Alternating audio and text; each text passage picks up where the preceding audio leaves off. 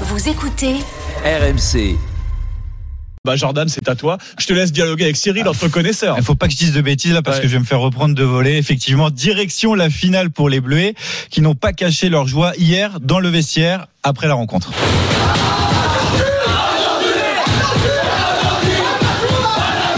Ah, ils sont heureux, même si tout n'est pas très audible. À mon époque, pas si lointaine, euh, je tiens à le préciser, on célébrait une victoire avec le fameux Chika Chik. Aïe aïe aïe. Ah, tu suis, ça fait plaisir.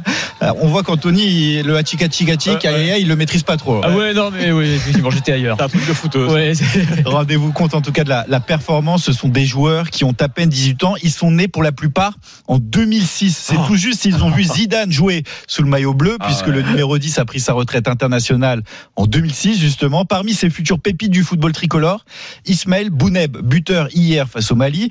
Après le match, on l'a senti très ému, au point de s'en mêler un peu les pinceaux. Très grande fierté de représenter la France déjà et encore plus d'être euh, décisif, c'est le mental qui l'emporte.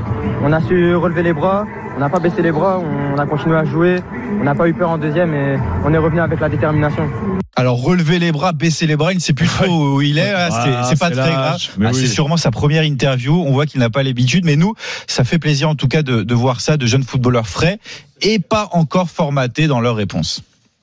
Et alors, avant d'atteindre le Graal, ce titre de champion du monde, il y a encore un dernier match à disputer. Ce sera la finale samedi face à l'Allemagne. Oui, mais je dois dire que je suis un peu déçu car les Allemands de leur côté ont battu l'Argentine au tir au but en demi-finale. Ah. Vous voyez où je veux en venir. Oui, t'aurais aimé un beau France-Argentine en Un finale. France-Argentine pour en finale. Ah, pour venger les grands frères déchus face à Messi et compagnie il y a un an, c'était quand même le top. Bon, l'Allemagne, on prend aussi. Surtout que les deux sélections se sont affrontées il y a quelques mois seulement, en juin dernier, pour la finale de l'Euro U17. Et c'est la Nationalmannschaft qui s'était imposée. Il y a donc un sentiment de revanche chez nos petits bleus. En cas de succès, ce serait le deuxième titre mondial dans cette catégorie d'âge après 2001. Souvenez-vous, pour les connaisseurs, la génération Le Talec et Sinama Pongol. Je me souviens très bien. Ils avaient signé à Liverpool et tout dans la foulée. euh, Oui, alors après, ils n'avaient pas fait grand-chose, malheureusement. Non, mais on s'était un peu emballé. On va le dire comme ça. C'est pas faux. 22 ans plus tard, en tout cas, on espère que la généra- les générations Mepillou, Titi, Lambourde, bah, écrira tout simplement sa propre histoire. Voilà, des noms qu'il va falloir retenir. Cyril, on y croit à ce titre mondial pour les U17 samedi?